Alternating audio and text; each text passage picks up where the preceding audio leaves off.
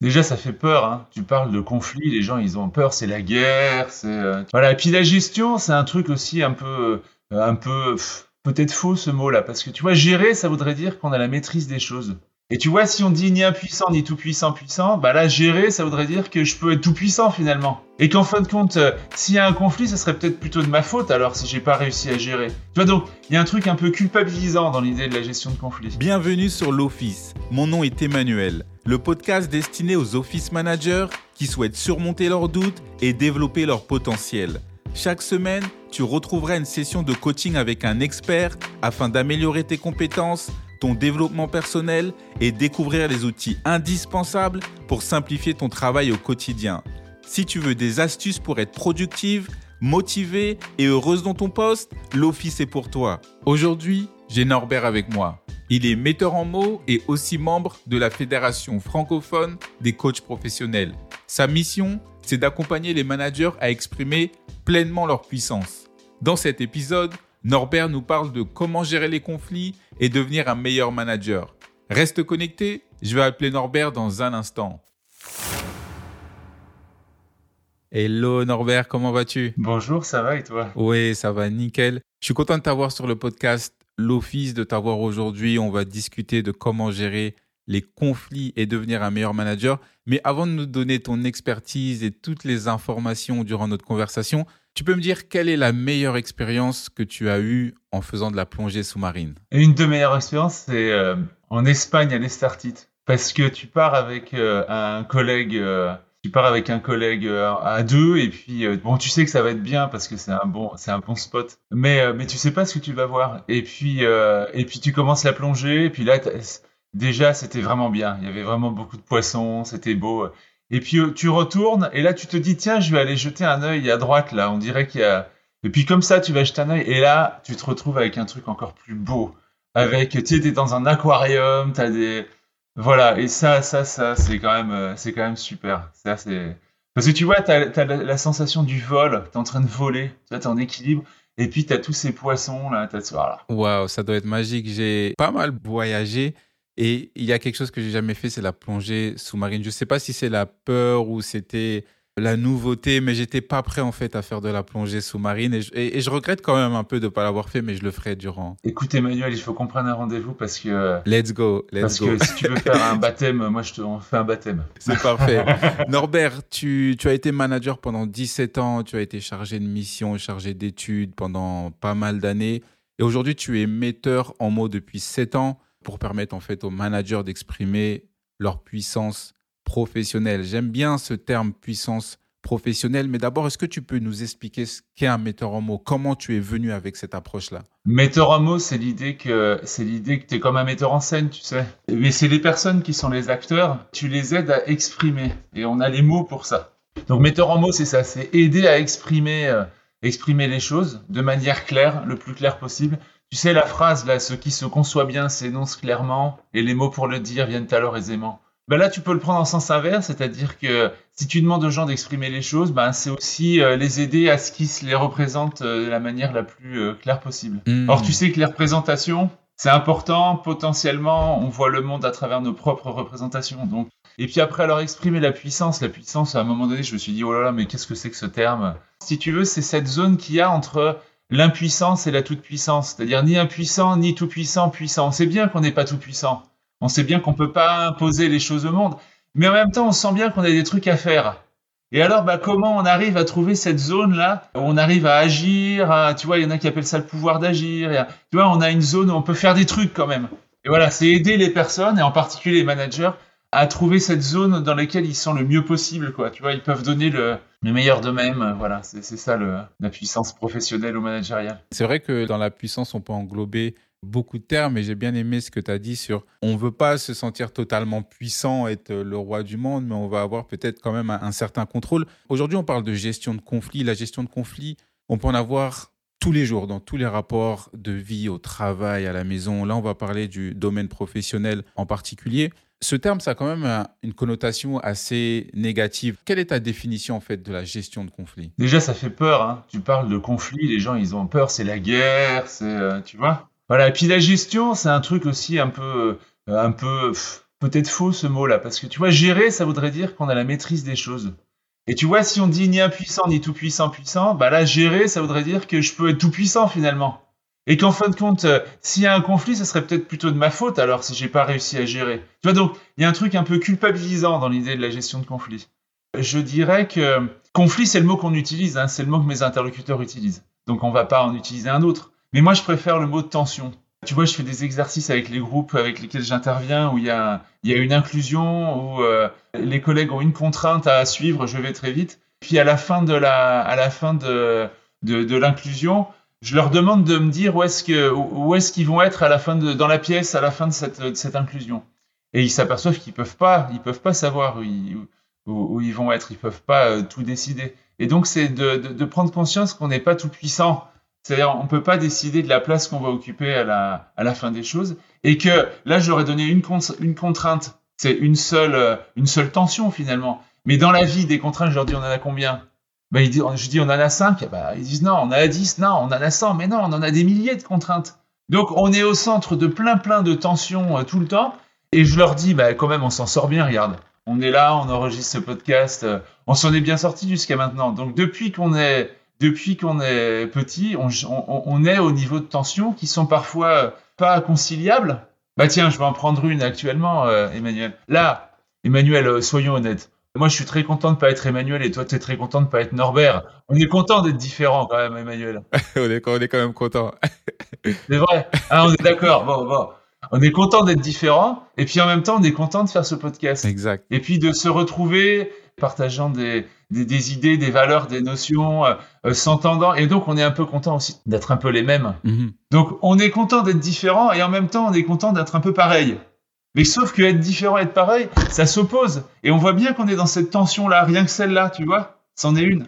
Mais des tensions comme ça, on est au centre de plein de choses. Donc, gérer les conflits, si tu veux. Si on parle des conflits comme un truc, euh, bah, je préfère parler de tension et finalement de se dire que qu'on fasse du surf, tu vois, au milieu de toutes ces tensions, bah on fait ça depuis qu'on est petit, on y arrive bien. Donc euh, derrière gérer les conflits, je dirais comment est-ce qu'on vit les tensions et comment on les vit non pas pour les maîtriser, mais comment on y vit pour y être, euh, pour surfer le mieux possible à l'intérieur de ces tensions, tu vois? C'est vrai que le conflit, c'est pas forcément une menace, surtout dans la relation entre les collaborateurs ou la relation entre des managers. Tu parles aussi d'être exigeant dans la bienveillance. Est-ce que tu peux élaborer sur ce point-là? Le truc, c'est que on peut pas s'empêcher de penser, on peut pas s'empêcher de juger, parce qu'à un moment donné, on a des trucs qui sont importants pour nous. Et quand on déroge à un truc important pour nous, on n'est pas content. Ça nous crée euh, des émotions, de la tristesse, de la colère. Enfin, ça va dépendre des gens, tu vois. Si on pense plus, si on juge plus, ça veut dire qu'on n'existe plus. Parce qu'il n'y a plus de point de référence. Euh, ok? Donc on peut pas s'empêcher de juger. En revanche, ce qu'on peut faire, et moi c'est... Alors ça, je l'ai emprunté à un collègue qui s'appelle Philippe Collin, qui est qui est notre superviseur pour faire du co-développement professionnel. Je l'ai emprunté à lui. Sa définition de la bienveillance, c'est de suspendre son jugement. Suspendre son jugement, ça veut dire que tu vas continuer à juger pour toi, mais en revanche, dans la relation avec l'autre, tu vas faire exprès de faire comme si tu ne jugeais pas là. Donc tu redescends au, au rez-de-chaussée et tu prends l'autre comme il est, tu l'acceptes comme il est. Et pendant ce temps-là, c'est ça la bienveillance potentiellement. Et si tu as quelque chose à lui demander euh, à cette personne, par exemple par rapport au mail, toi tu es le manager de la personne, tu vois, vous êtes sur un projet commun et il faut que les trucs ils avancent. Parce que vous avez des deadlines, c'est bien gentil de prendre le temps, tout ça, mais à un moment donné, euh, tu n'as plus le temps. Donc là, toi, tu es pressé, tu lui as envoyé trois fois et t'as pas répondu, machin, euh, ok Eh ben, tu vas le voir comme on a dit, tu vas à la rencontre, tu vois, tu peux faire ça. Alors après, il y a 50 000 façons de faire, hein, mais tu peux faire ça.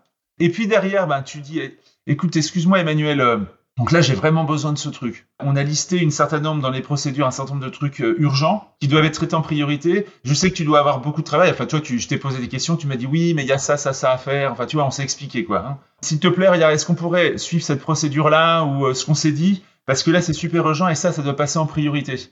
Donc, tu vois, est-ce que tu pourrais le faire passer en priorité, s'il te plaît, par rapport à ça? Parce que on avait convenu de ça. Ce faisant, tu vois, t'es exigeant puisque tu lui dis qu'il faut qu'il le fasse.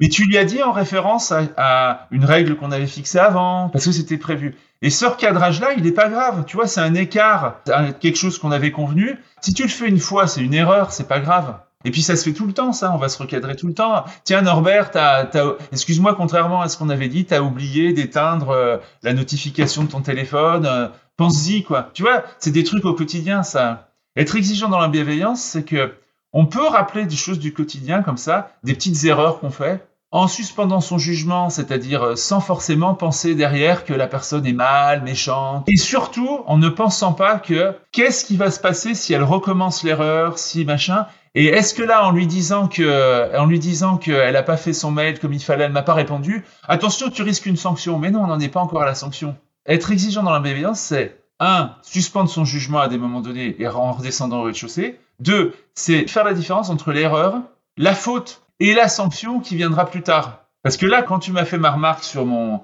sur mon téléphone ou moi je te l'ai fait sur ton mail, on est juste dans l'erreur. Donc on peut être exigeant tranquillement parce qu'on est juste dans l'erreur, c'est bon, ça porte pas à conséquence. Je t'ai juste rappelé ça, puis ça va bien être, tu vois. Il y a deux points qui sont très importants et qui me parlent moi personnellement et qui vont parler, je pense, à beaucoup de personnes. C'est la première chose de ne pas juger. On porte tous un, jugement sur, euh, sur les personnes, sur les nouvelles personnes qu'on voit. On dit généralement que les cinq premières secondes, euh, c'est là où on va se mettre un avis sur une personne. Et on en apprend tellement lorsqu'on arrête de juger une personne, lorsqu'on va parler à une personne, aller chercher quelque chose de plus profond, par exemple, que le physique ou autre chose. Et la deuxième chose, c'est de, de cadrer directement, que ce soit dans un email, mettre une deadline, ça peut être une réunion. Tu parles aussi de satisfaction mutuelle. Est-ce que tu peux m'en dire plus sur ce point-là? Eh ben, Tu vois, la satisfaction mutuelle, c'est un objectif, c'est une forme d'utopie de chercher la satisfaction mutuelle. Il y a un truc, pour moi, sur lequel tu te heurtes et je me heurte et on se heurte hein, sur ces sur ces idées qui sont très belles, on peut s'entendre, etc. C'est les rapports de pouvoir. Quand quelqu'un a décidé que de toute façon il ferait comme il veut et qu'il a le pouvoir de, te l'imposer parce que, euh, tu vois, pour une raison X, Y, euh, c'est lui qui décide. Euh, et s'il décide que toi t'es hors jeu, t'es hors jeu, point barre. Là, tu vois, aller chercher la satisfaction mutuelle, ça va être chaud, quoi. Tu vois, c'est pour ça que moi je parle de puissance et pas de pouvoir. Mais sinon, la satisfaction mutuelle, c'est oser essayer d'aller chercher ce qui intéresse l'autre, ce qui le motive, tu vois, ce qu'il cherche, quels sont ses besoins. Euh, tu vois, c'est ça, c'est oser ça.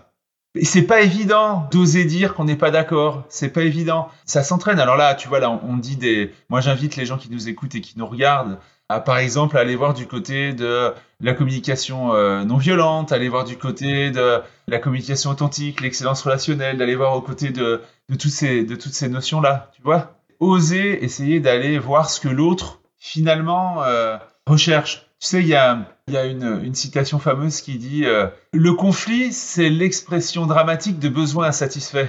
Cette formule-là, tu vois, ça voudrait dire que, en théorie, si on arrive à identifier les besoins de l'autre, on devrait ne plus rentrer en conflit ni en tension. Bon, c'est la théorie. Hein. Dans la pratique, on a droit à l'erreur, on a droit à pas comprendre, et puis on n'est pas forcément mais en tout cas, oser essayer d'aller rencontrer l'autre euh, en y allant de manière la plus ouverte possible et la plus tranquille possible. C'est vrai que c'est quand même un, challenge parce qu'on est, on est quand même tous différents. Gérer un conflit, aller voir l'autre personne pour discuter, pour avoir une conversation, ça, ça peut emmener de l'anxiété. C'est parfois difficile pour certaines personnes. Est-ce que toi, tu as déjà vécu une expérience ou peut-être eu une expérience, une histoire à partager sur peut-être une gestion de conflit que tu as que tu as dû résoudre Moi, quand je pense à la gestion de conflit, je, pense à moi en, situation de direction euh, d'une équipe. On était plus de 65 à une époque. Et je me vois en réunion euh, avec des représentants du personnel, tu vois, donc c'est des trucs euh, normalement. et moi, avec un mal de dingue,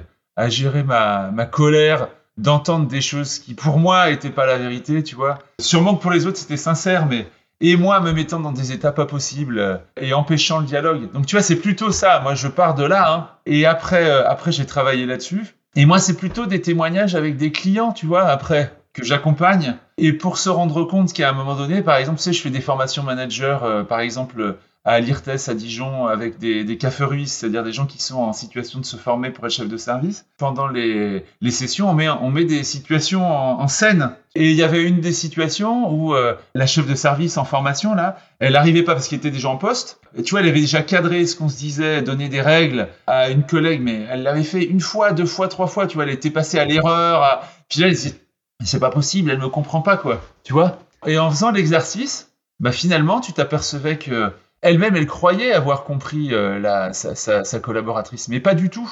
Parce qu'elle la questionnait pas en fin de compte. Elle, son souci, c'était de donner la règle et de dire mais il faut que tu la respectes, il faut que tu la respectes, il faut que tu la respectes.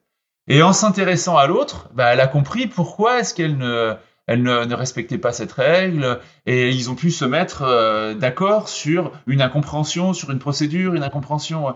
C'est potentiellement aller chercher autre chose. Il y a un autre exemple d'une d'une collègue qui, d'un autre collègue, mais qui comprenait pas. Il y avait une collègue qui était tout le temps en, une de ses collaboratrices qui était tout le temps en retard aux réunions. Et en revanche, elle partait à l'heure, hein, tu vois. Donc elle faisait pas forcément ses heures. Et ben non, mais c'est pas possible. Une fois, deux fois, trois fois, c'est pas possible. Et là, il a fait l'effort, le, le, manager, de, prendre du temps pour s'apercevoir qu'en fin de compte, si la collègue, elle venait pas à l'heure, c'est qu'elle voulait éviter un autre membre de la réunion qui était en conflit avec son mari sur un truc professionnel euh, et qui était agressif par rapport à elle parce que, euh, tu vois, il la prenait pour son mari, il l'agressait par rapport à son mari. Et donc, bah, en disant ça, en comprenant ça, et c'était pas facile pour la, pour la collaboratrice de le dire, tu vois, en comprenant ça, bah, le, le, manager, il a pu en discuter quoi avec l'autre collaborateur et dire écoutez euh, les histoires perso euh, là maintenant vous les enfin tu vois mm. c'est vrai que des expériences comme ça il peut en avoir tous les jours et pour toutes les raisons euh, les termes que j'ai aimé que tu viens de, dire c'est que il a fait l'effort et je pense que si tout le monde fait un effort si tous les managers les employés font un effort juste en fait d'amener une communication ça peut ouvrir énormément de, portes. Bah, par exemple, tu vois, le fait de dire euh, euh, il faut faire des efforts. Si tu dis ça à quelqu'un, il faut faire des efforts, bah, il va dire non mais attends, j'arrête pas d'en faire des efforts, c'est bon quoi, tu vois? Mais tu me reculpabilises, tu me redis des trucs. Faire des efforts, pour toi, ça veut dire quoi? Puis il va te dire bah moi c'est c'est constamment jamais assez. Ok. Donc si par exemple on trouvait un moyen pour que tu en fasses des petits efforts qui sont pour toi atteignables. Par exemple, euh, la prochaine fois que je vois quelqu'un, je vais me dire, bah, il va pas forcément me comprendre du premier coup, donc je vais faire un effort pour, euh, pour être clair dans ce que je dis. Et puis, une fois que je sens que ça, c'est bien, que j'y arrive de plus en plus facilement, bah, je passe à un autre truc. Voilà, ça, par exemple, c'est un des, c'est un des éléments euh, sur lesquels je travaille mes clients.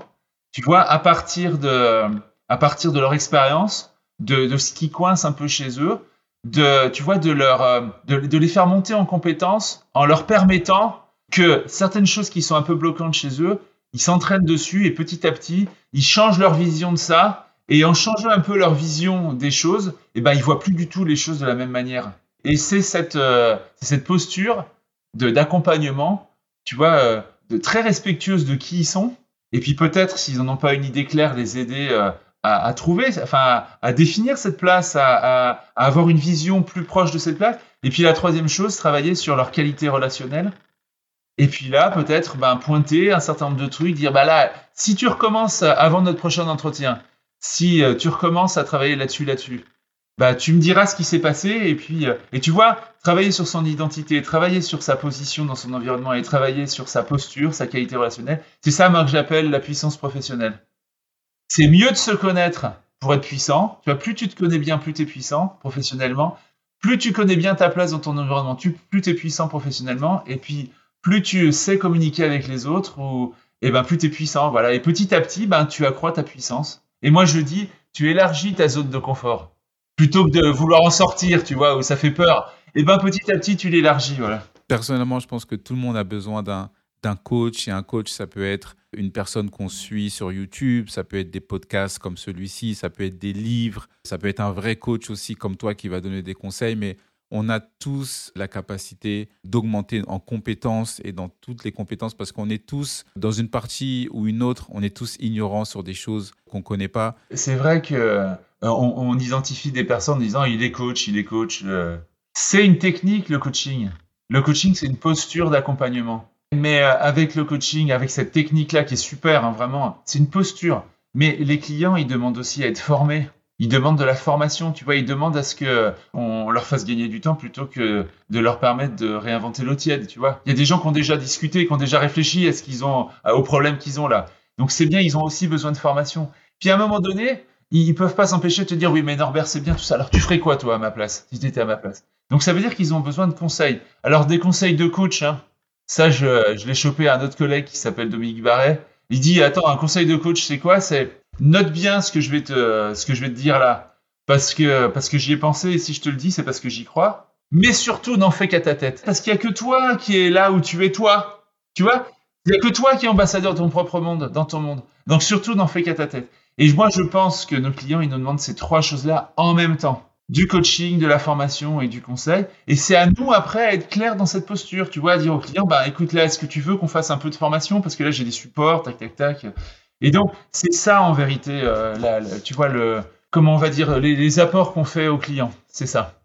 Et tu vois, je suis à la Fédération francophone des, des, coachs professionnels, la FFC Pro, qui est la petite fédération euh, de coaching professionnel. Et c'est cette approche-là qu'on promeut. En tout cas, merci beaucoup Norbert pour toutes les informations que tu nous as données. S'il y a des personnes qui veulent prendre contact avec toi, comment elles peuvent le faire? Vous pouvez taper le metteur en mots sur Google, sur euh, tous les sur Quant. Euh, vous pouvez taper tout ça, vous tomberez sur le metteur en mots. Et si vous tapez qu'est-ce que le coaching professionnel, ben, il y a des choses que j'apparaissent en première page de Google. Merci beaucoup Norbert, pour toutes les informations, c'était vraiment intéressant. J'espère que les auditeurs en ont appris beaucoup et je te souhaite une bonne journée, Norbert. Merci beaucoup d'avoir écouté l'épisode d'aujourd'hui avec Norbert. Si tu as aimé le podcast, partage-le à un ou une office manager. Et si tu as 15 secondes à m'accorder, mets-moi un commentaire sur Apple Podcast ou mets 5 étoiles sur Spotify. N'oublie surtout pas que tu as un épisode chaque lundi. Merci beaucoup et à lundi prochain.